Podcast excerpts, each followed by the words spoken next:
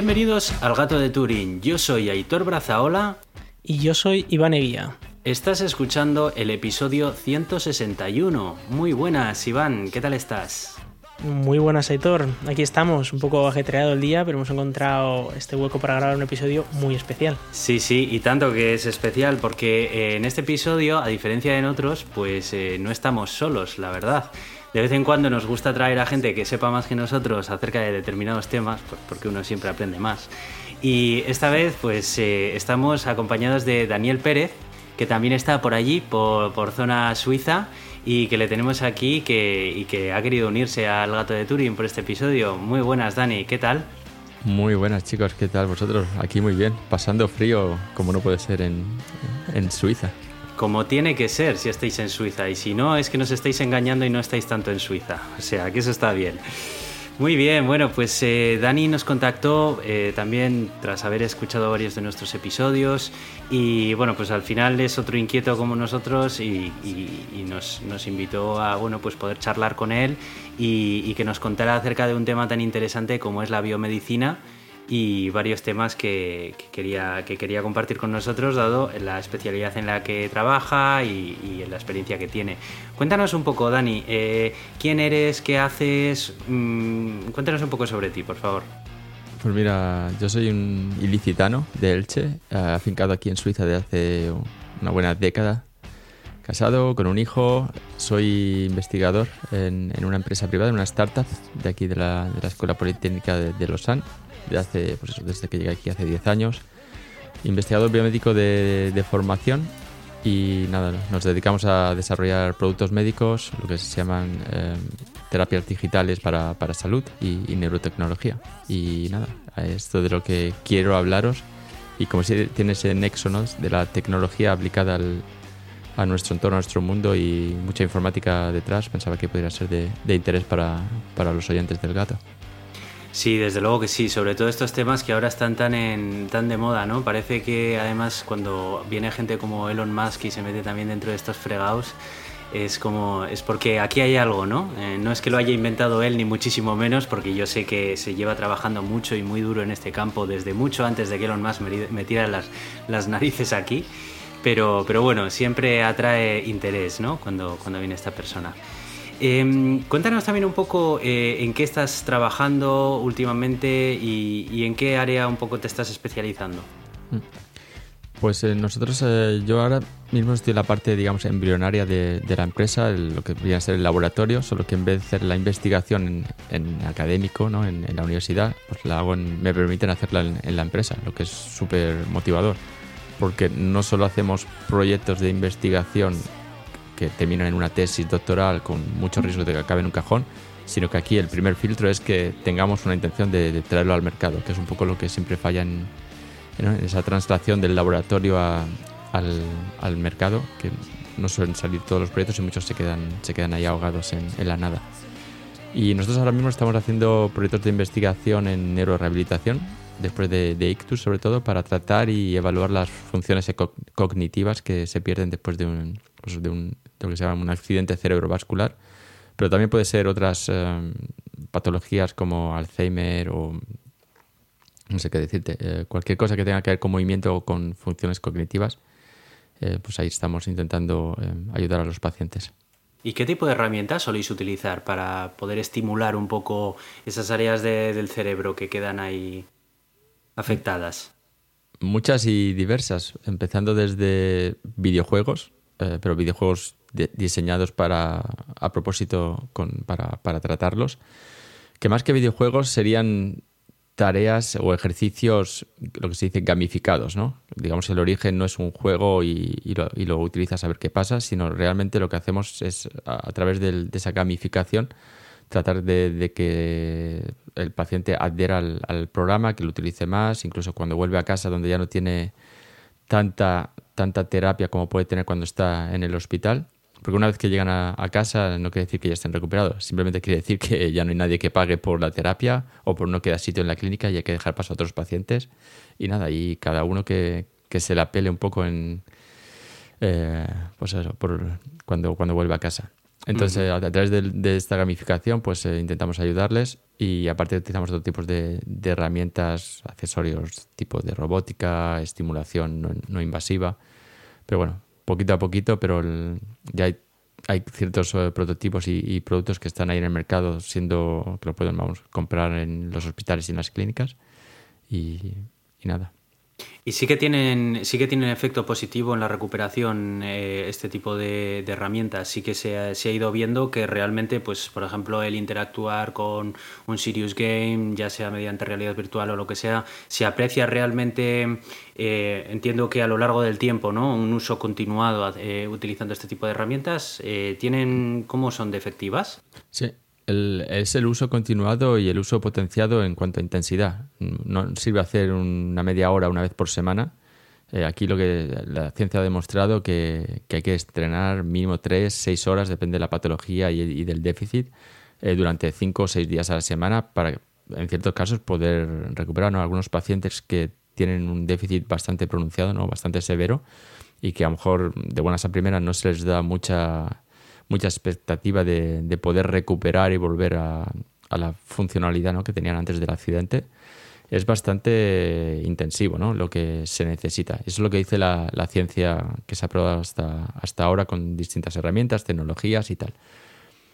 Entonces, nosotros, por ejemplo, yo como lo veo, la realidad virtual, por ejemplo, ahora tenemos eh, proyectos con gafas en tres dimensiones, las típicas de, Oculus ¿no? o Meta que se llaman ahora, o hay otro tipo de otras marcas.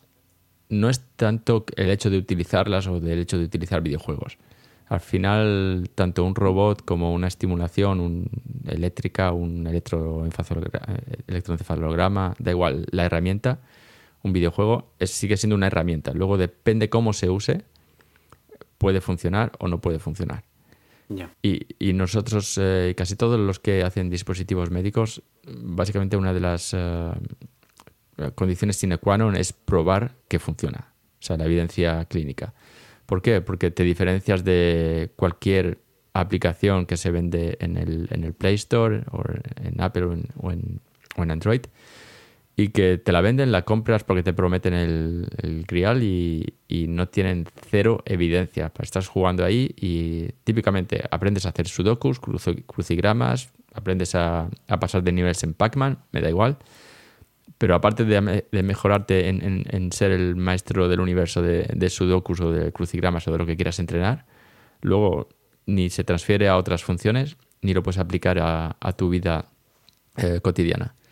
Entonces, al final, el, hacer ensayos clínicos, como hace la, la farma, ¿no? Antes de traer un medicamento al mercado, pasan 15, 20, 25 años tranquilamente hasta que lo tienen súper mega validado y aprobado para todos los eh, cuerpos reguladores, lo que sea el FDA en, en Estados Unidos o, aquí la, la Comisión Europea, ¿no? De ser eh, reconocido como eh, producto médico. Sí, es que me imagino que todas estas aplicaciones que, como has mencionado, abundan en el App Store y en el Play Store, que no tienen ningún tipo de evidencia científica ni nada, además normalmente serán una máquina tragaperras, ¿no? En la que le, venderán incluso a la persona que está intentando tratarse con estas aplicaciones eh, niveles eh, y, extras y cosas, pues como por desgracia ocurre en la mayoría de videojuegos para dispositivos móviles, ¿no? Eh, ¿Qué tipo de regulaciones tenéis que tener en cuenta para publicar este este tipo de aplicaciones, porque desde el puro desconocimiento imagino que de la misma forma que no puede coger cualquiera y ponerse a prometer el oro y el moro, como precisamente mencionábamos hace un momento, vendiéndote cualquier aplicación, entiendo que una aplicación como la que vosotros desarrolláis allí, que tiene una serie de estudios y una puesta en el mercado más organizada, ¿Tenéis que eh, pasar por algún tipo de marco regulatorio que haga... ¿En qué consiste esa transferencia? Mm. Eh, solo decirte que nuestro equipo de, calidad y regulación son mínimo 5 o 6 personas, ¿eh? para que veas un poco el tamaño y, el esfuerzo que se necesita a nivel de documentación, de trazabilidad. Em, depende luego del mercado, pues eh, te piden más o menos documentación, más o menos evidencia clínica. Depende mucho también del tipo de producto médico. Los hay clase 1, clase 2, clase 3. Clase 1 es básicamente sin, sin riesgo, clase 2 moderada y varios tipos A, B. Y clase 3 es donde hay un riesgo de, digamos, de, pues, serio, ¿no? De causar el fallecimiento. Por ejemplo, tipos implantes que vamos a hablar hoy estarían en la clase 3, ¿no? Que es la más, la que más riesgo para, para la persona tiene. Entonces, depende de dónde tú te sitúes, te piden más o menos documentación, más o menos pruebas, más o menos test, que los tienes que hacer con personas de, de fuera, ¿no? Auditores técnicos, clínicos, y, mm. y, eso lleva sus, sus años de, de trabajo y, y, esfuerzo. Mm. Sí, que esa es la otra pregunta que me apetecía también hacerte. ¿Cuántos años aproximadamente pueden pasar desde que se concibe un proyecto de investigación como este hasta su puesta no sé si decir a la venta, eh, mm. quizás no es el término más apropiado, ¿no? Sino esta transferencia de tecnología que se hace a, la industria. Mm.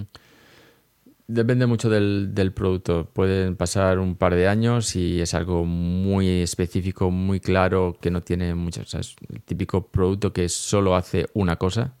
Mm. Luego, si quieres hacer productos mucho más amplios, que quieres tocar mucho tipo de patologías, muchos tipos de funcionalidades, quieres entrar en, diversos mercados. Por ejemplo, el mercado regulador de, Europa no es el mismo que en Estados Unidos, ¿no? El famoso FDA.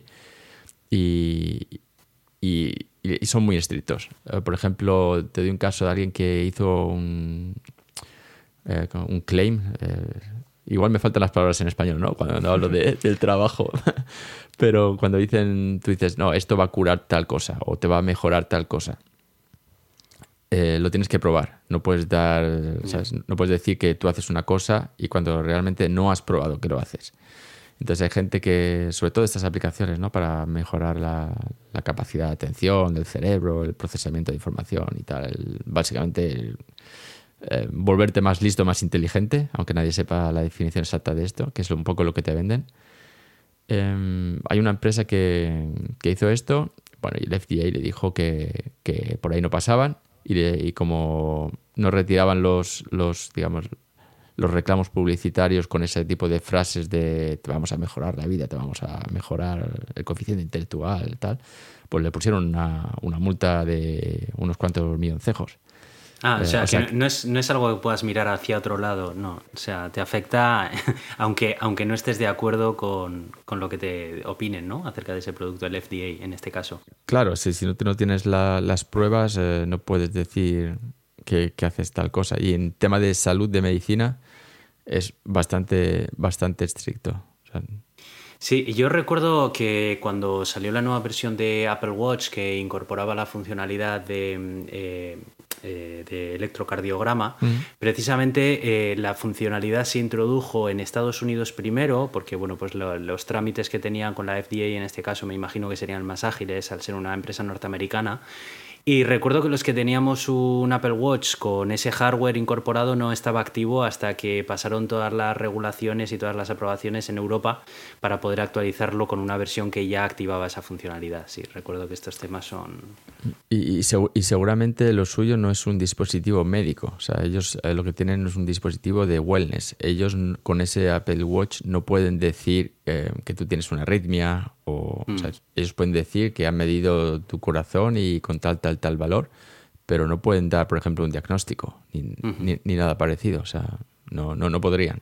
Claro. Luego a lo mejor. Es explícito eso. Sí, luego a lo mejor encuentra, ¿no?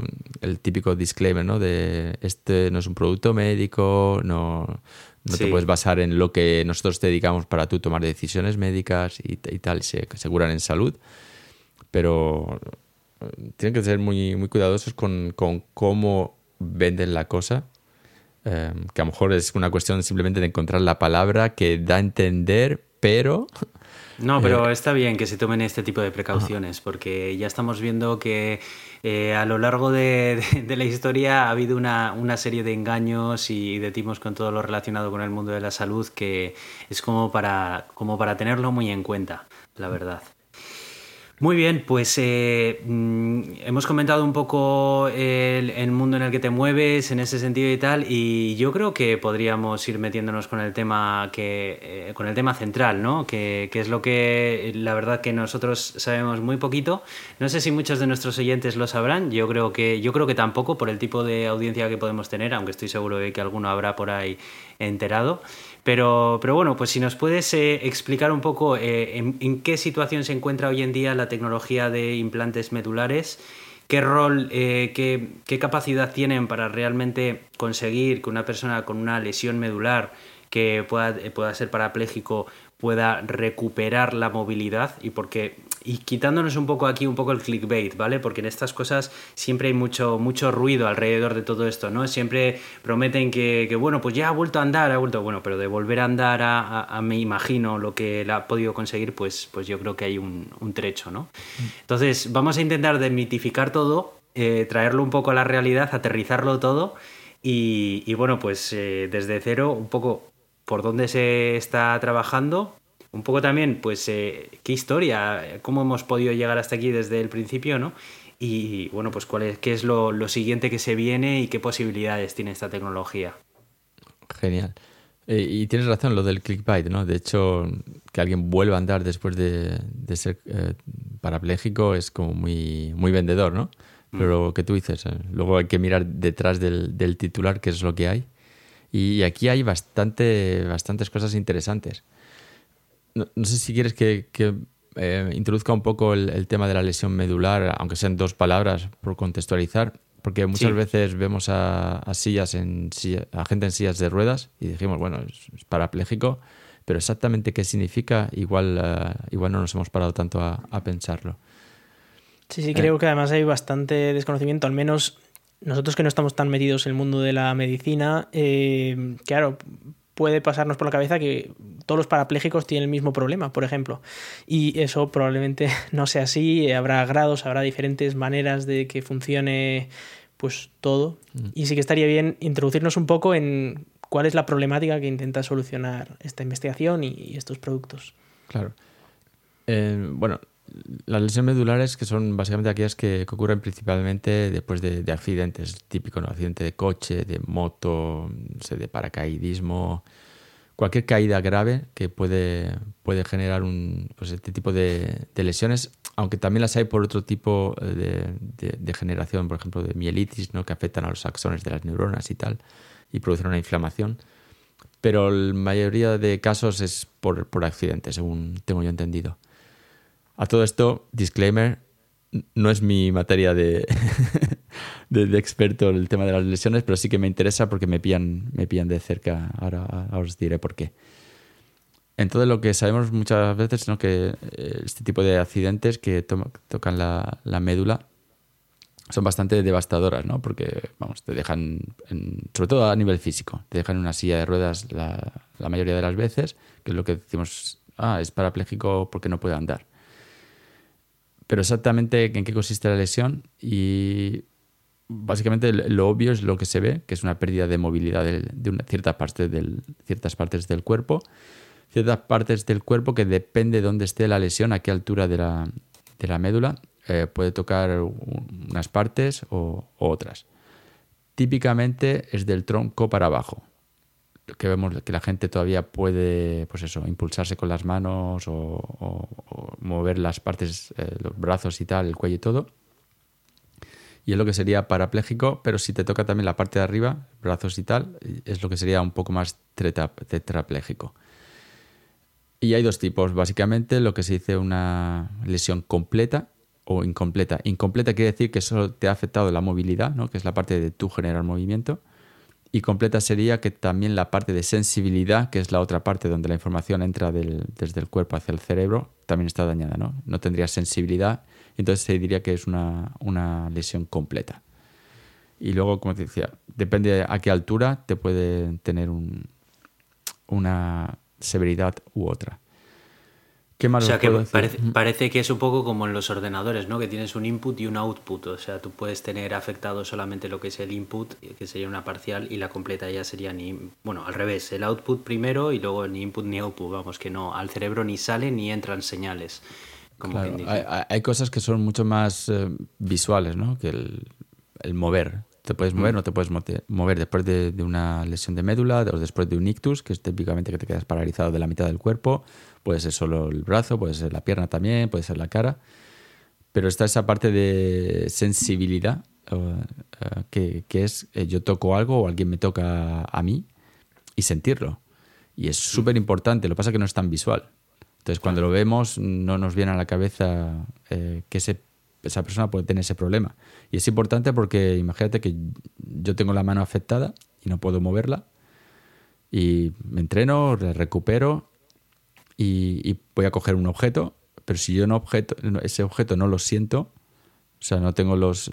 Tengo, por ejemplo, dañados los, los receptores de temperatura, de los eh, mecanorreceptores y tal eh, pues a lo mejor no puedo aplicar la fuerza necesaria para poder coger ese vaso y llevármelo a la boca. Se me, se me escurriría entre las manos porque a lo mejor ¿Sabes que quiero decir? No, no tengo, no tengo ese, ese input para poder estimar cuánta fuerza, fuerza necesito hacer. Entonces, claro, tener las, las, dos vías, la que sale y la que entra, es súper súper importante. Sí, sí, es cierto. La verdad que no se, no se suele hacer esa reflexión cuando se piensa en este tipo de, lesiones, pero es cierto que, tiene que haber una reciprocidad entre lo que las acciones que tú produces y pues es lo, que vas sintiendo con ellas. Mm, y, y, hay más. También el tema de dolor es invisible. Es el típico dolor crónico que, ¿sabes? ¿Cómo diagnosticas dolor crónico? Simplemente le preguntas a la persona si, si le duele y y cuántos enfermos de fibromialgia o otros tipos de, dolores crónicos no reciben tratamiento adecuado porque es muy difícil de, ya de, eh, de, evaluar y luego también de, tratar. Mm. Y mm, volviendo al tema de los implantes, ¿cuándo fue la primera vez que se empezó a trabajar con este tipo de tecnología y, qué, capacidad tenía? ¿Cómo, ¿Cómo ha evolucionado durante todo este tiempo? Claro, Tecnologías hay, hay, muchas y obviamente las primeras que se aplicaron para, para tratar a este tipo, tratar de ayudar a este tipo de pacientes no eran implantes, ¿no? Son lo que se llaman no, no invasivas. Desde la estándar silla de ruedas que te permite, pues eso, compensar tu, tu pérdida de tu capacidad de motora para poder andar con, con, una silla de ruedas que, bueno, te ayuda a desplazarte, pero es, digamos, paliativo, es eh, compensador, es una técnica de asistencia, ¿no? No, te ayuda a mejorar, pero te ayuda a, recuperar cierta funcionalidad de, desplazamiento. Luego, por ejemplo, a nivel robótico, que han estado de moda en los últimos 20 años, están los famosos exoesqueletos, ¿no? Esa especie de, armaduras robóticas o biónicas ¿no? que se enganchan a, las piernas, a la cintura y pueden ayudarte a andar porque pues el robot hace la mitad del esfuerzo y tú compensas con, lo que te queda de, masa muscular. Vale, es a modo de asistencia al final, en, este caso, este tipo de ayudas. Sí, el tema de, los exoesqueletos son, son más bien una terapia, digamos, asistencial, para ayudarte a entrenar o para ayudarte en, en, la vida cotidiana si lo puedes tolerar y llevar. Lo que pasa es que son tan grandes y tan pesados y tan poco prácticos a mí siempre me recuerda, no sé si es la, mejor comparación, ¿Os acordáis de un poco de Mazinger Z? Yo estaba pensando en Alien, el octavo pasajero. ¿Os acordáis cuando Ripley tira en la bodega de carga un alien? cada, uno con sus, con sus fricadas. Está claro. Pero sí que es ah. verdad que el tema de exoesqueletos, eh, hace no mucho también salió un estudio en la Universidad de Lausanne, me parece que habían conseguido que tres personas eh, andaran con exoesqueletos. Y no sé si está relacionado también con, los implantes o no. No, no, no. Este chico, eh, no sé si hablas de la empresa de, bueno, el chico se llama Tristan. Em, no, son más bien lo que te estoy contando, son exoesqueletos. Lo único que ellos han hecho es bajarlo mucho de precio, mm. simplificar mucho la tecnología e intentar desarrollar una tecnología de personalización que puedas, eh, en vez de comprarlo en cualquier tienda o cualquier tal, que, compres algo que es personalizado a la morfología, a las necesidades del, paciente. Eh, y es un poco en donde ahora está un poco el, esfuerzo de ese tipo de tecnologías, ¿no? que no son muy prácticas, aparte de caras y poco accesibles. Y, lo que decía de Mazinger Z me recuerdan porque cuando estaba el, no sé cómo se llama el, tipo, el, cabuto, ¿no? El, en, la cabina, en el cerebro, ¿no? Que me parece ahora pensándolo como un símil bastante chulo de, controlar el cuerpo desde el, desde el cerebro. Y vamos, cuando lo ves andar, anda de una manera que eso, como si tuvieras un joystick y andaras a trompicones y, y, no es nada natural. Sí. Entonces, básicamente, al final, si el robot hace el trabajo por ti, a ti te da la igual ir dormido encima del robot. Eh, que me ha pasado de ver a, algún paciente dormirse mientras haces ejercicios cogido de un arnés en una, en una cinta de estas, ¿no? Eh, que giran. Y, y, y, entonces me recuerda un poco a esto. Entonces, el, siguiente paso ahora para volver a, la, Dani, a, la, pregunta. ¿Os cuenta de que el ser humano siempre tiene la obsesión de dormirse en cuanto una máquina le hace un poco el trabajo? Fijaos en los accidentes que pasan con los Teslas continuamente, que tienen que estar defendiendo que no ha sido el usuario el que se ha quedado dormido. La, gente ingeniándoselas poniendo trozos de, naranjas ¿no? en el volante del Tesla para que detecte que tienen las manos puestas mientras duermen. Yo, tengo amigos que me dicen, me voy a comprar un Tesla porque quiero poder trabajar y responder emails. Mentira. Se va a acabar durmiendo. Digo, por favor, o sea, eh, está bien que, ¿sabes? Que trabajemos la productividad y todo el rollo esto, pero vamos, que antes que máquinas de trabajar somos personas. Sí, sí. Yo lo veo más para ver una serie mientras tanto, pero...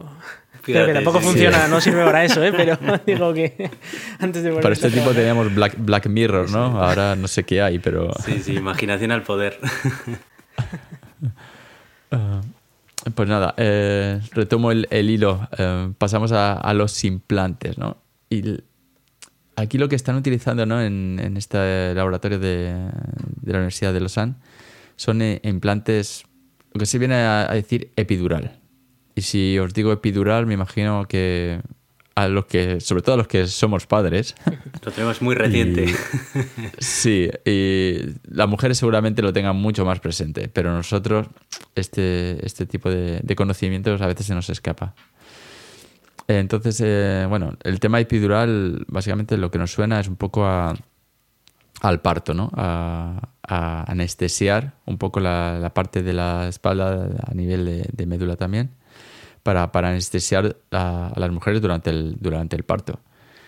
Y entonces, em, bueno, se llama epidural, ¿no? Porque el, eh, bueno, ataca a, ese, a, ese, eh, a esa localización precisa.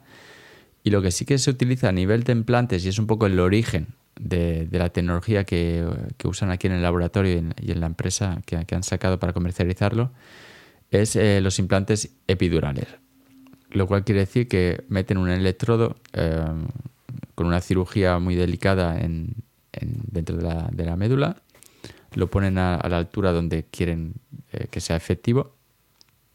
Entonces puedes dar, digamos, pequeñas descargas eléctricas que en un principio se hacía para el dolor igualmente, no solo para el dolor del, durante el parto, pero sino también dolor crónico en general. Gente que tiene dolor crónico durante varios meses o incluso años o incluso el resto de sus vidas por diferentes motivos, pues es una técnica que, se suele aplicar para paliar el dolor.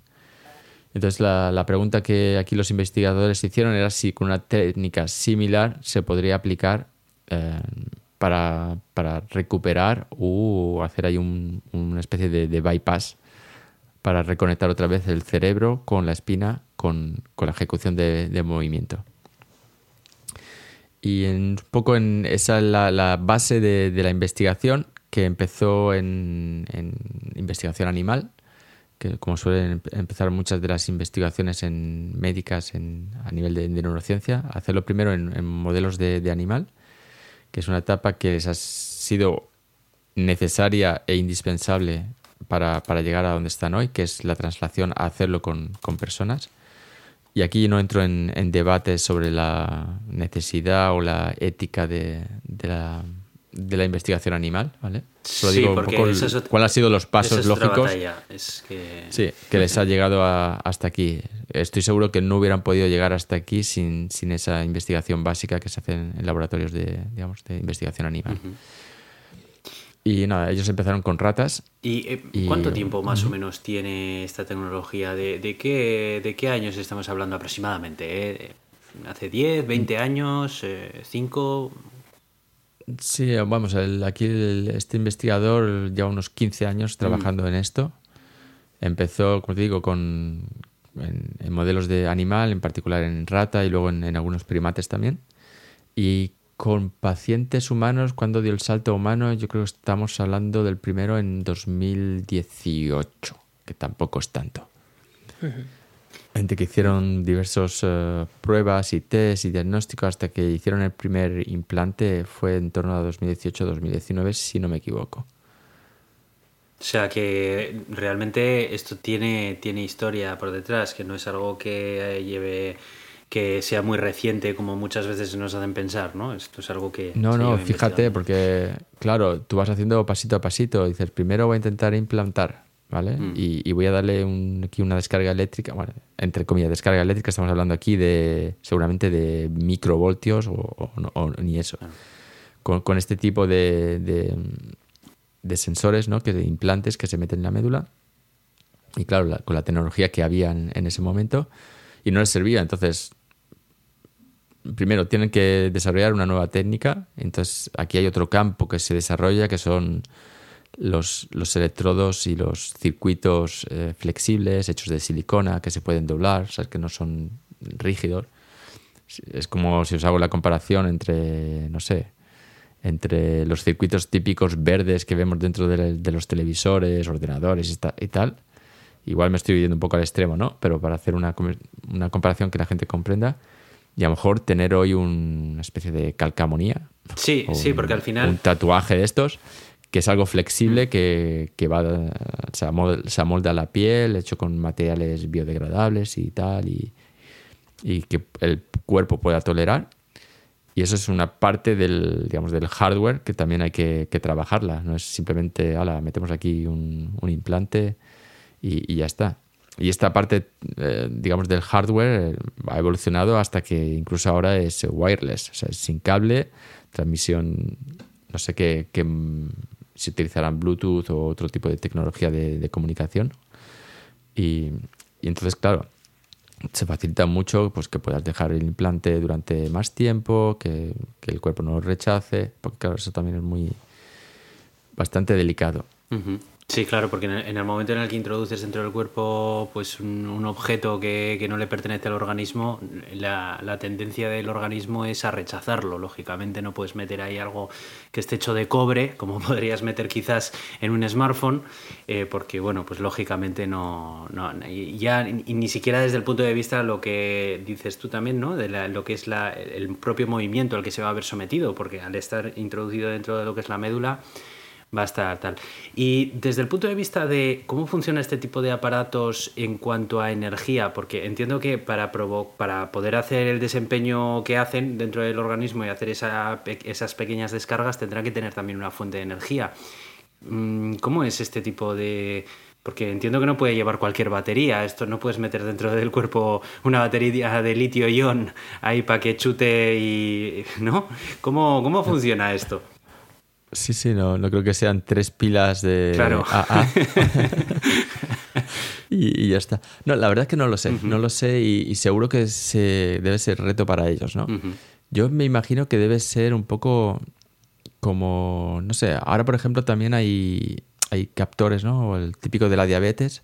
Hay mucha gente que se, se instala una bomba de insulina que llevan siempre dentro del cuerpo y luego llevan un captor a lo mejor en el brazo, incluso pasas el, el móvil y te dice ¿no? el nivel de, de glucemia que tienes eh, con algo que tú llevas ya puesto. Y yo sé que, por ejemplo, a nivel de los diabéticos, no sé si cada dos semanas o algo así se tienen que cambiar un poco el, el captor, ¿no? Me imagino que, que debe haber un, un tema también de, de energía. Eh, no estoy seguro, ¿eh? Quizás algo similar mm, a, los marcapasos, ¿no? Que también se han llevado durante un tiempo y al final es también una batería que llevas ahí dentro que dura muchos años.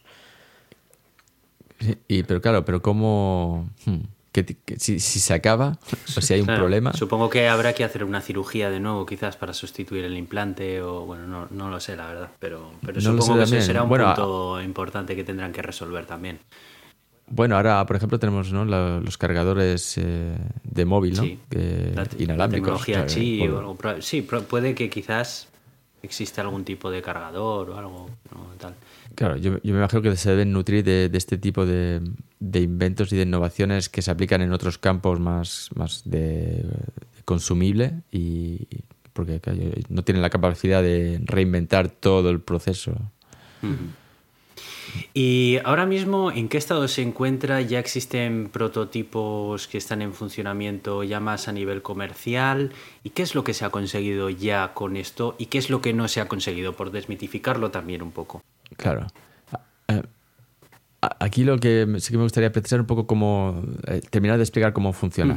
Porque aquí lo que se hace es implantar esto. Ellos dijeron, lo vamos a implantar lo más bajo posible. Porque según donde esté, como decíamos, la lesión, pierdes la movilidad de ciertas partes del cuerpo. Cuando más baja es la lesión, más, más baja en la, la, espina, mm, la lesión pues también desciende, ¿no? A lo mejor solo te afecta las piernas, a lo mejor también el tronco. Entonces ellos lo que decían, pues si lo ponemos lo más abajo posible, allá por donde están un poco las, las vértebras, la parte lumbar y tal, digamos que hay tres partes diferenciadas en, la espina, un poco las cervicales, la parte torácica y la parte lumbar, de arriba a abajo. Y lo vamos a meter más o menos por aquí, estos implantes, y, vamos a jugar con distintos tipos de, patrones de estimulación. Probaron con patrón continuo, con patrón discontinuo, y ahora donde están actualmente es en, sincronizar el, digamos, la, activación eh, que hacen eléctrica y la intención del movimiento.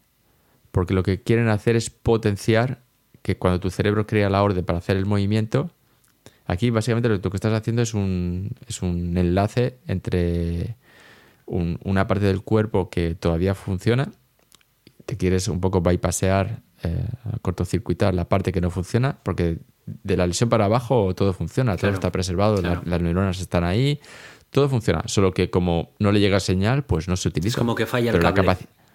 claro, han cortado el cable, pero el, circuito sigue, si tú lo vuelves a conectar, sigue funcionando. Entonces lo que hacen un poco es eh, compensar esta, esta pérdida de, transmisión que hay, esta interrupción. Y, lo guay eh, es que han conseguido encontrar un poco cómo hacerlo, con qué patrón de estimulación, discontinuo y tal, y personalizado, sincronizado con la intención del movimiento. Y lo guay es que no solo hacen que la, persona, pues eh, después de muchas horas de entrenamiento, un par de meses entrenando todos los días, un montón de horas, no, solo a, entrenar la musculatura, porque claro, también una pérdida de musculatura de, no utilizar ¿no? Las, las extremidades, entonces, eh, eh, bueno, eh, empiezan a sincronizar esto y ven que el resultado es mucho mejor. No es solo mejor, sino que antes, por ejemplo, cuando ellos activaban la estimulación, la persona podía andar. Cuando paraban la estimulación, la, persona dejaba de andar. Ahora lo que han encontrado es la manera de que incluso cuando dejan de estimular, la persona todavía conserva una cierta una cierta funcionalidad. Y, que han visto que incluso que si se entrena con el tiempo, esta funcionalidad residual que queda cuando apagan el, aparato, digamos, eh, cada vez es mayor. ¿Y eso qué quiere decir? Eso quiere decir que no solo están haciendo el, el, enlace, eh, volviendo a, ¿Cómo se dice cuando quieres encender un coche, ¿no? Que le haces el, puente. El puente, sí. Exacto. Cuando no solo están haciendo el puente, sino que están generando o regenerando nuevas fibras que hacen que esa lesión, cuando tú dejas de, activarla de manera, digamos, artificial con la estimulación eléctrica, pues eh, vuelve a funcionar. Entonces, como que están volviendo a, crear un puente natural con nuevas fibras que se crean en la médula y, es ahora donde, donde están. Donde están ahora, que es un poco el futuro a cinco años, es que quieren conectar esta parte también directamente con el cerebro para ellos, digamos, minimizar el esfuerzo exterior que tienes que hacer con esta estimulación y que toda esta detección de cuándo quiero hacer qué movimiento venga directamente desde el cerebro. Es un poco lo que se dice la interfaz cerebro-ordenador, se, se, ha solido llamar hasta ahora y ellos, bueno, lo, lo bautizan como la, la interfaz eh, cerebro-médula, ¿no? Sí, sí. Y ahí, y ahí es donde, donde están. Y si ves los, los vídeos de gente que después de 7, 10 años de estar completamente eh, parapléjico y vuelven a andar, incluso han participado en una carrera con su andador y tal, pero bastante alucinante si tenéis oportunidad de ver algún, algún vídeo. O sea que los resultados son buenos de, esto, no, no es simplemente que se consigan unos movimientos más parecidos a espasmos, sino que eh, realmente consigues una motricidad suficiente como para que el paciente pueda volver a caminar por sí solo incluso formar parte de una maratón, has dicho. Eh, bueno, maratón no sé si llega. Yo sé que hicieron un, uno de estos pacientes, el primero creo que le hicieron el, implante, em, que participó en una carrera eh, no sé si era maratón u otra, de estas que, bueno, con, fondos ¿no? benéficos. Sí, sí. Y digamos que él, corría ¿no? En, representación de los otros pacientes con, lesión medular ¿no? y participaba a su ritmo, a su ritmo. Pero bueno, bueno ya, ya ha hecho más que yo, ¿eh? también te digo. O sea que. Pues hombre, ya ha hecho de, más no que poder, yo. de no poder ni, ni mover un, un, solo dedo durante, no sé si eran 7, 10 años. Sí, sí. Porque tuvo un accidente de gimnasia, si no me equivoco a, bueno, a ser casi autónomo, ¿no? No completamente, pero Aquí... es bastante, a mí me parece bastante alucinante como, como eso, porque ya no es un robot que anda por ti, lo mm. que están haciendo es reconectar el cerebro con la parte del cuerpo a, la que no llegaba esa, esas señales, porque estaba la transmisión interrumpida, y que el cuerpo se regenere por sí solo y vuelva a andar de manera natural, porque al final es tu cerebro el que está diciendo cómo y cuándo quieres andar, no es un robot que te ayuda con sus limitaciones ahí de, de Mazinger Z. Aquí hay cosas bastante sorprendentes, al menos desde mi punto de vista. Primero, em, la recuperación muscular me parece brutal para que después de 7-10 años estando sentado, luego puedas correr incluso. Es, es una barbaridad eh, el esfuerzo que ha tenido que hacer este paciente para poder ponerse ahí, es espectacular. Y sobre el implante en sí, me sorprende mucho em, ya no solo el hecho de que funcione cuando está activado, sino el hecho de que regenere fibras, porque ahí pasamos ya, eh, digamos, eso es un salto de magnitud, porque pasamos de una silla de ruedas muy mejorada que te conecta no sé qué y puede hacerte mover a directamente curar una lesión, a estar curando, mm. al menos en cierto grado, una lesión que hasta ahora era incurable totalmente. Me mm. parece un salto de magnitud enorme. Sí, sí, es, espectacular. Y primero, lo que tú dices, la capacidad, no es solo la capacidad física. A mí lo que me maravilla de este tipo de paciente es la capacidad mental. De que este tío siga teniendo ganas de vivir. Y, todo este tipo de pacientes con lesiones tan graves, eh, hay, como estas, hay un montón de enfermedades, ¿no? Que dicen, jolín, si yo me encontrara en esta situación, pues no sé si yo tendría muchas ganas de vivir en, al cabo de un tiempo, ¿no? Sí. y o sea, es bastante, si lo piensas así, es como. Joder, yo no sé si tendría ese aguante. Yo creo que ese planteamiento lo hacemos todos, que el, decir, jolín, eh, si yo me veo en una de estas, ¿no? ¿Cómo voy a poder afrontar a esto? La verdad es que eso tiene mucho, mucho mérito, sí, sí que es cierto, más allá de los avances médicos. Pero abre también, e, esta, esta investigación abre ese punto de, eh, de esperanza, porque el hecho de que esté funcionando ya eh, te hace pensar si tienes este problema, ¿no? De decir, bueno, llevo un tiempo así, he aguantado lo que he tenido que aguantar, pero existe una posibilidad que me abren a, poder quizás andar de nuevo, a, ver hasta dónde llega ¿no? esto. Pero vamos, que existen, que existen posibilidades y que no es ya una sentencia para toda tu vida, sino que es algo que se puede mejorar y que es, es una muy, muy, muy buena noticia para gente que, bueno, o sea, mm, a cualquier persona que le digan te has quedado parapléjico, me imagino que se le viene el mundo encima. Y el hecho de decir, bueno, mm. esto podría no ser definitivo, ¿no? Pues es, muy buena noticia. Hombre, tampoco vamos a... Sí, no, completamente de acuerdo, ¿no? A mí siempre me gusta como científico decir que... o evitar de crear falsas esperanzas, ¿no? Esto sigue siendo algo prometedor, algo que no sé en cuántos pacientes llevan ya, si deben llevar una, decena, me imagino, o más, eh, que son relativamente pocos, ¿no? y obviamente no todos los pacientes son elegibles o, candidatos a, ser portadores, ¿no? como pasa en transfusiones y en tantos tipos de, enfermedades. ¿no? Pero sí que, sí que abre una ventana, vamos, a, mí me, flipa, o sea, me pilla de cerca porque, bueno, el tipo no sabe quién, quién soy yo, pero vamos, que me pilla de cerca porque eh, nos hemos cruzado varias veces. Y, y a mí me alucina el, trabajo que, hacen, pero claro, acaban de empezar, ¿eh? llevan 10 años y como quien dice, acaban de empezar. Claro, es que eh, todavía entiendo que estamos hablando acerca de, prototipos, ¿no? Me imagino que no estamos eh, en un momento en el que se pueda encontrar este tipo de productos ya a nivel comercial, que se puedan, puedan ser, digamos, aplicados en cualquier hospital ante un caso común, ¿no? Digamos, o sea, ahora mismo mm. eh, se, se, encuentra en una etapa incipiente, ¿no? Por lo que, por lo que nos comentas.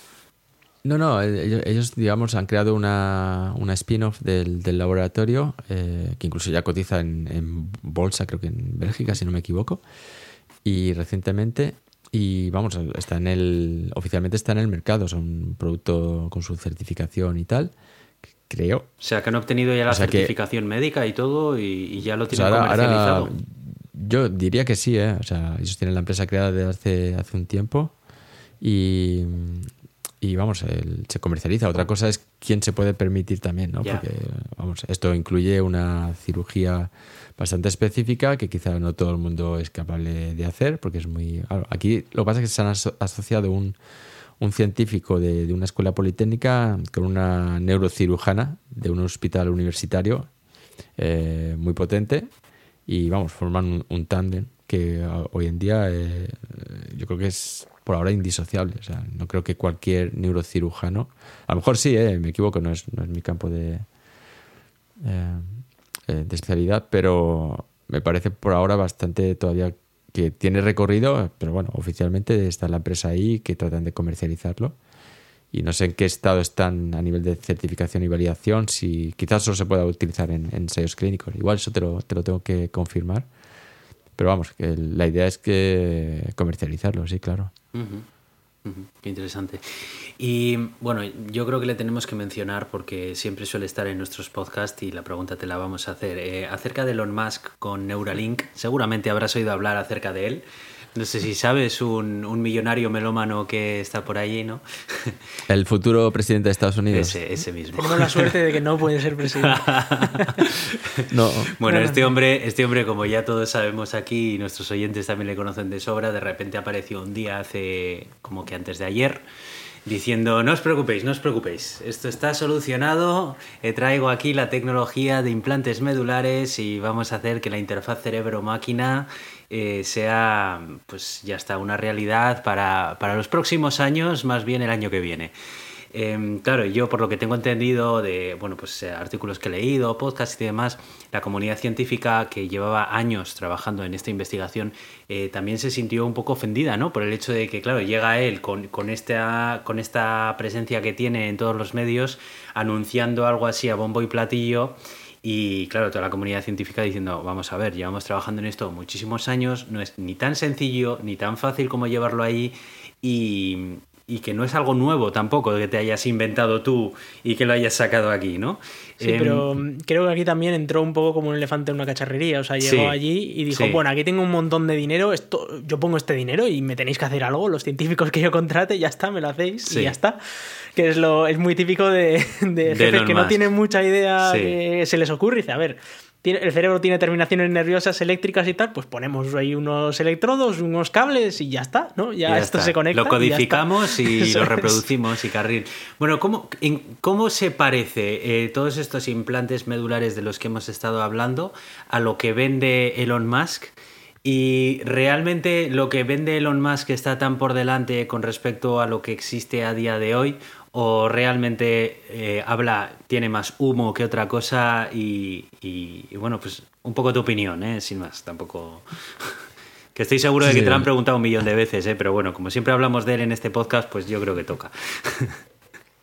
no, a, mí la, parte positiva del, asunto es que aquí el, el elefante haga ruido, porque eso atrae mucho la atención sobre, sobre un campo que a lo mejor necesita, ¿sabes? una inyección de, atención, lo cual trae dinero, lo cual siempre hace que se acelere el, desarrollo, ¿no? La, lo, que son eh, las interfaces cerebro-ordenador eh, han existido de, creo que son los años 60, 70 que se empezaron a, a hacer este tipo de, de, cosas. Se llamaba, por ejemplo, neurofeedback. Te lo digo porque hice la tesis en eso.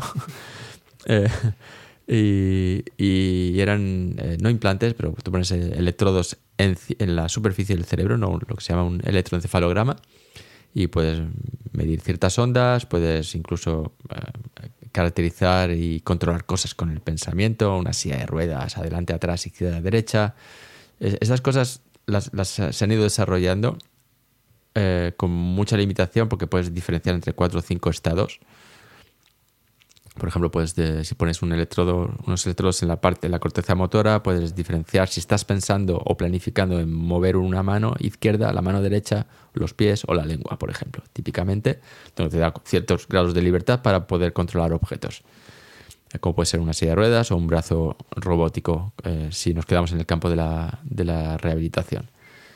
En, otros tipos de pacientes se ha utilizado para un poco em, mitigar en, tiempo real los efectos de un ataque de epilepsia. Entonces, a un paciente con epilepsia que tiene lo que se llama un aura, puede, digamos, sentir cuándo va a tener el ataque de epilepsia y tú lo puedes entrenar con una especie de videojuego a diferenciar cuándo le está llegando esto y, en qué tiene que pensar, una estrategia, digamos, de pensar en algo para un poco minimizar el ataque de, epilepsia. Esto se ha utilizado, yo digo, tiene 30, 40, casi 50 años de, de vida.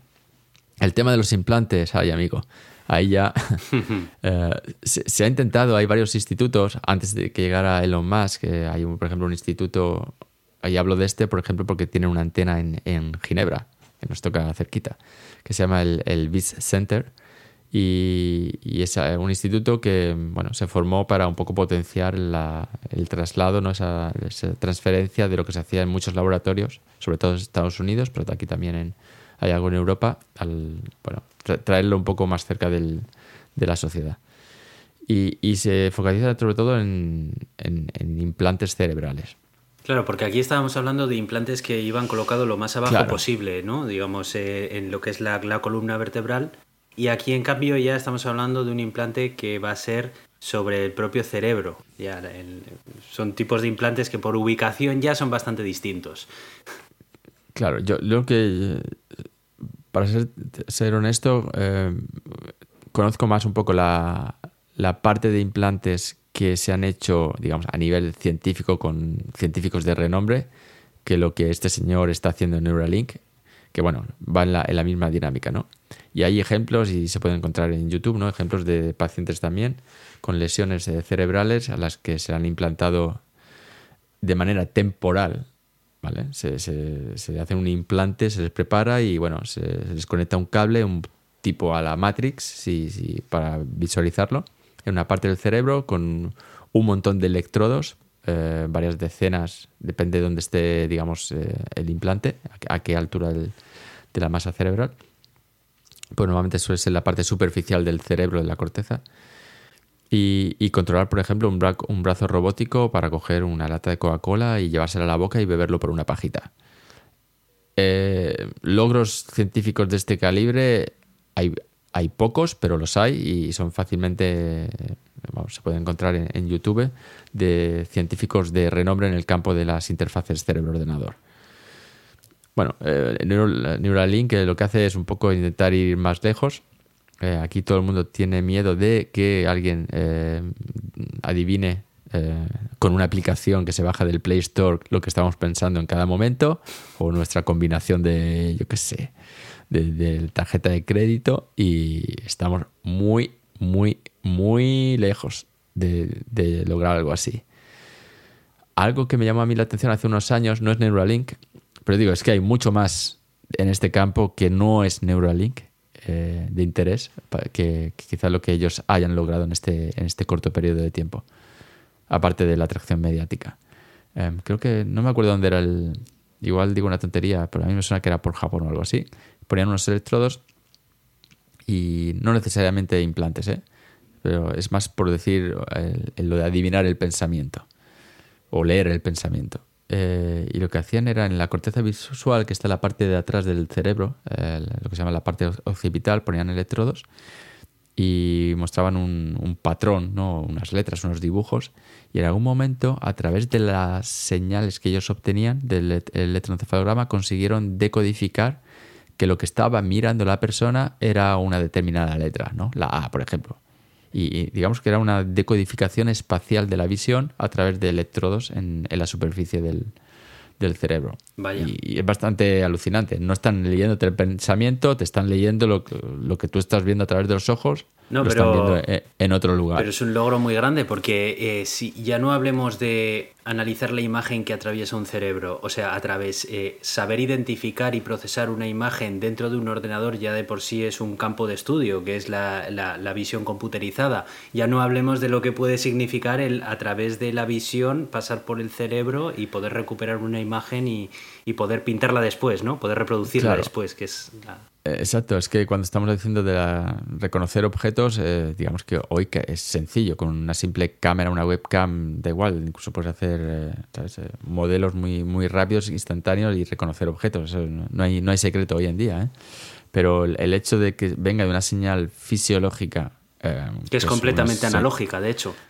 claro, tú, la, ves y, es ruido. Claro. Tú la ves y es ruido, como el audio que estamos ahora grabando, ¿no? Lo estamos viendo aquí en la pantalla y es una, señal que es, que es, ruido, que tiene unas ciertas frecuencias y cada frecuencia tiene un, significado. Y es bastante, bastante complejo. Pero bueno, eh, sí, me imagino que con la pasta que tiene y el poder de de, contratar eh, científicos que tiene, no me extrañaría que dentro de poco sacaran algún alguna noticia. Si ves alguna de las presentaciones que, hace él, porque las hace él mismo, es de Neuralink, y las ves y entiendes un poco el tema, dices, bueno, sí, eh, está guay, van, van avanzando, pero todavía no, no es el wow, ¿no? De pongo un cohete en el espacio o el wow de cuando salió el primer Tesla que lo tocas con tus manos y, y, lo puedes palpar. Aquí todavía me parece a mí que falta un, un poquillo más de tiempo para que veamos algo realmente espectacular. Sí, sí, yo también lo creo. ¿eh? La verdad es que eh, es verdad que él, trae esa atención mediática que, como tú bien dices, en muchos campos es necesaria, porque de hecho los coches eléctricos ya existían antes de Tesla, existían desde hace la tira de años. antes que los coches de combustión. Efectivamente, efectivamente. ni más ni menos. Pero, pero hasta que alguien con el suficiente peso, relevancia y ganas y ese ímpetu no llega y, hace ese golpe en la mesa, ¿no? Pues, pues parece como que la tecnología no despega. Y quizás eso sea algo de lo que se puede beneficiar Neuralink para este tipo de, estudios y de, y de desarrollos. Quizás ahí, no sé si es una ventaja o, no, eh, sí que es verdad que ha traído muchísima atención mediática y ha puesto mucho dinero sobre la mesa también, eh, pero no sé hasta qué punto las promesas que, hizo en su momento pueden luego palidecer ante la, ante la solución final o, lo que se está llegando, ¿no? Porque sí que es verdad que todo esto se presentó al mundo con un artículo eh, de What by Why, porque así es como hacen las cosas Elon Musk, en el que explicaba cómo él, lo que, él el problema que tenía en su vida normal era que eh, su cerebro era muy iba muy rápido y cuando tenía que explicarle a otra persona lo que estaba pensando tardaba mucho tiempo. Entonces dice, ¿para qué vamos a tener que explicarnos las cosas si tú puedes tener un implante, yo puedo tener otro y directamente nos comunicamos por los implantes y, esto ahorra muchísimo tiempo?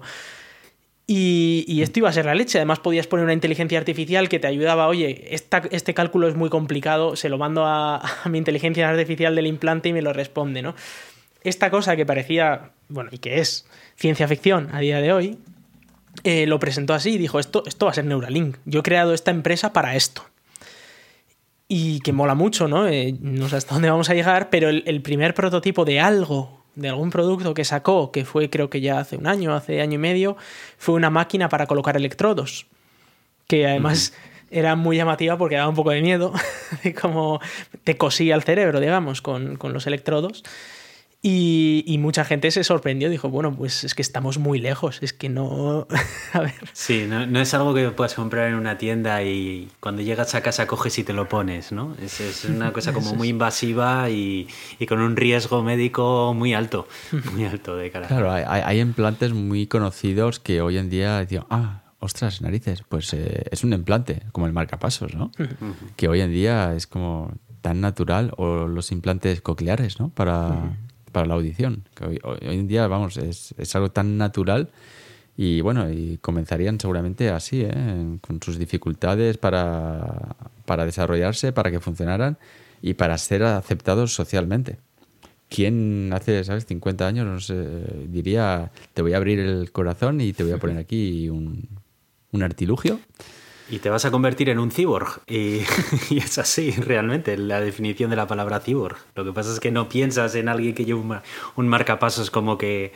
¿no? Eh, uno se piensa en un cyborg como en un robot y demás, pero, pero sí que es cierto que se normaliza la tecnología y al final pues lo tenemos más accesible, sí. Eh, ahora que habéis dicho lo de eh, conexión telepática, no sé si era en una película de Woody Allen, no sé si sois muy cinéfilos, Me gusta el cine, pero la verdad es que Woody Allen no, no he visto mucho cine de él, no, no he conseguido que me atraiga demasiado. Pero tiene joyas, tiene joyas. Sí, sí, es que creo que había uno, me parece que había como una, una especie también de, de, conexión así de telepática, no sé si se ponía una especie de sombrero. Igual me estoy... Aquí es donde yo llamaría al, comodín de la audiencia, ¿sabes? seguro, seguro que alguno. Y si no, ha salido en algún episodio de Black Mirror, fijo, eh, algo, algo similar. Sí, sí. Pero bueno, es, un campo muy chulo porque eh, muchas de las cosas que nos pasan o de las cosas que se pueden mejorar están en nuestra capacidad cerebral, nuestra capacidad de nuestro sistema nervioso. Y creo que aquí es donde se pueden conseguir grandes cosas, ¿no? Eh, en este caso, estábamos hablando de los implantes eh, que se estaban creando aquí en Lausanne, que es, digamos, un paso muy importante y muy revolucionario, pero también hay que verlo dentro de la perspectiva, de que no significa aquí que de repente todas las lesiones son curables. Hemos dicho ¿no? que igual hay un tipo específico de lesión que se puede curar así, porque no todas las lesiones medulares son iguales y habrá lesiones más complicadas, más tal, más completas, menos completas. Y en este mm. caso, pues se ve que puede, se puede mejorar un caso muy concreto, pero has dicho eso, que igual hay eso, 10 pacientes quizás que han recibido este tipo de tratamiento y que además supongo que los resultados serán variables, no todo el mundo habrá tenido un resultado ideal. Claro, o sea, yo sé que ellos ahora están haciendo también ensayos clínicos, aparte de continuar con los, con los mismos ensayos clínicos, están haciendo en, Parkinson, em, sé que también se hacen estudios, eh, no necesariamente en, el mismo grupo de, investigación del que estamos hablando, porque obviamente hay otros grupos de investigación ¿no? que también trabajan en, el mismo campo, eh, por, ejemplo, para, para, extremidades superiores, ¿no? También para los brazos, no, no solo para la marcha, para volver a, caminar, sino también para otro tipo de, parálisis, ¿no? Entonces, eh, una vez que em, se llega a un, determinado hito específico, luego, claro, aquello se diversifica y se empieza a aplicar a, muchos otros eh, ámbitos relacionados donde se puede aplicar una tecnología, si no la misma, similar. De hecho, lo que comentas del Parkinson es, eh, es un tipo de implante que también ha salido mucho en las noticias y tal por lo espectacular de, los resultados, ¿no? El cómo eh, directamente con un, con un, pequeño implante, un síntoma muy típico del Parkinson, que es eh, el temblar, el, vibrar mucho, prácticamente se elimina. Y, y aunque la enfermedad no se puede parar, la enfermedad sigue su curso, eh, para los pacientes pues es una ayuda enorme porque pueden empezar a hacer vida un poquito más normal. Sí, sí, y son implantes que están súper eh, validados eh, clínica y científicamente y que hoy en día es una alternativa bastante común, digamos, este tipo de, estimulación cerebral profunda y, que funciona. O sea, y son, son igualmente implantes Luego, claro, hay implantes e implantes, depende del tamaño, donde los pongas y tal, y, y con su coste de mantenimiento, digamos que a lo mejor necesita cirugías regulares para que aquello, ¿sabes? Mantenerlo a día de hoy en, en que siga funcionando. No sé exactamente cómo funciona, pero bueno, ese que tú has mencionado, por ejemplo, es uno, de los más conocidos porque es bastante ya, digamos, no tanto como el marcapasos, pero, pero va camino. Muy bien, bueno, pues yo creo que hemos pegado un repaso bastante importante a este tema. Hemos aprendido un montón de cosas por el camino. Y no sé, yo creo que ya podríamos ir quizás cerrando. Eh, no sé si quieres algo, quieres compartir algo más acerca de este tema o nos estamos dejando algo en el tintero que quieras aprovechar también a mencionar. Y bueno, y si no, pues eh, nos puedes ir diciendo dónde, dónde te pueden encontrar nuestros oyentes también y, bueno, cuál es tu presencia un poco en Internet a, nivel de divulgación o, lo que sea. Eh, yo lo que recomiendo a la gente, si les ha gustado, es que vayan a ver vídeos eh, de, este tipo de tecnología porque es bastante impresionante lo que consiguen hacer. No sé si cabe la posibilidad de ponernos ahí las notas del programa, podemos poner un par de, enlaces para que la gente que le interese siga siga escarbando. Y luego, bueno, yo en redes sociales soy bastante limitado. Eh, tengo un podcast que después de dos años lo he puesto un poco en barbecho para refrescarlo y, y, pensar un poco qué, cuál es la siguiente etapa, que se llama Pasando la cuarentena, que es, bueno, los que acabamos de pasar un poco el, el esta etapa de la mediana edad. Eh, pues eh, que empezamos a tener hijos. Que, que, por cierto, me ha gustado el término que has acuñado de cuarentenial o cómo era exactamente. El cuarentenario. El cuarentenario. cuarentenario, sí, es que el, cuarentón me suena muy despectivo. Esos son los jóvenes que nos llaman cuarentones, o nosotros mismos incluso. Y, y es que cuarentenario me parecía como, como mucho más. Eh, como un centenario, ¿no? Sí. Un árbol centenario tiene mucho más caché y mucha más dignidad que. Correcto. Que, un pobre eh, cuarentón o un cuarentañero. Sí, sí, sí. Ah, así que nada, acuñé este término y, nada, es un podcast conversacional, está en cualquier plataforma de podcasting, si queréis escucharlo hay 24 episodios, donde charlo con, gente que tiene inquietudes em, en esta franja de edad entre los 35 y los, y los 50. Y nada, si queréis echarle un vistazo, ahí, ahí lo tenéis. Y y nada, y proyectos futuros, pues nada, eh, seguir con el podcast eh, buscando proyectos de, interés y, y, otros más de tipo escritura. A ver si tengo una novela que tengo ahí aparcada desde hace tiempo. Y como tú decías, cool inquieto al final. Sí, sí, al final es eso. Es eh, si te gusta, si te gusta todo esto, al final siempre buscas la manera de desarrollar la creatividad sobre un tema tan, tan apasionante como este, el de la tecnología, la ciencia y demás.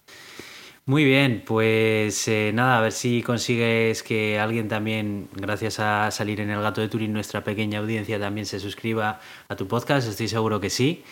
Os recordamos que está en barbecho, no está cerrado, lo cual quiere decir que suscribiros porque así cuando vuelva otra vez a la actividad pues eh, va a haber contenido nuevo. Y agradecerte, agradecerte un montón el que hayas contactado con nosotros, que eh, nos hayas traído todo este contenido tan interesante acerca de todos estos temas médicos que a nosotros pues no es que no nos gusten, sino que no es nuestro tema y nos falta ese expertise, ese conocimiento que nos traes tú. Y estoy seguro que a nuestros oyentes les ha encantado porque como hemos dicho, estoy seguro de que nuestros oyentes también son culos inquietos y por eso, por eso lo son, principalmente. Así que nada, volverte a dar las gracias y, bueno, pues eh, ya vamos a estar en contacto y toda la información que nos pases de enlaces o documentos o lo que sea, pues los, ponemos en la descripción de, este episodio para, que nuestra audiencia también pues lo pueda consultar. Muchísimas gracias, Dani. Genial, a vosotros por la invitación. Eh, no sabía si ibais a contestar o no a la, propuesta, eh, porque me parece que hacéis un trabajo fabuloso de, divulgación en un montón de temas que la gente quizá no de base no le cree que no le afecta o no le interesa y vamos, eh, para mí es eh, una enciclopedia abierta lo que, lo que transmitís, así que gracias a vosotros. Muchas gracias. Pues muchas gracias, Dani. Pues eh, nada más, aquí cerramos este episodio. Muchísimas gracias a todos nuestros oyentes por estar allí. Un episodio más, a pesar de lo que supone el tener un hijo y seguir grabando un podcast y seguir trayendo estos contenidos tan fantásticos. Así que este gracias es para vosotros, oyentes, que seguís allí episodio tras episodio y nada más. Nos vemos en el siguiente capítulo. Muchas gracias. Chao, chao. Hasta pronto.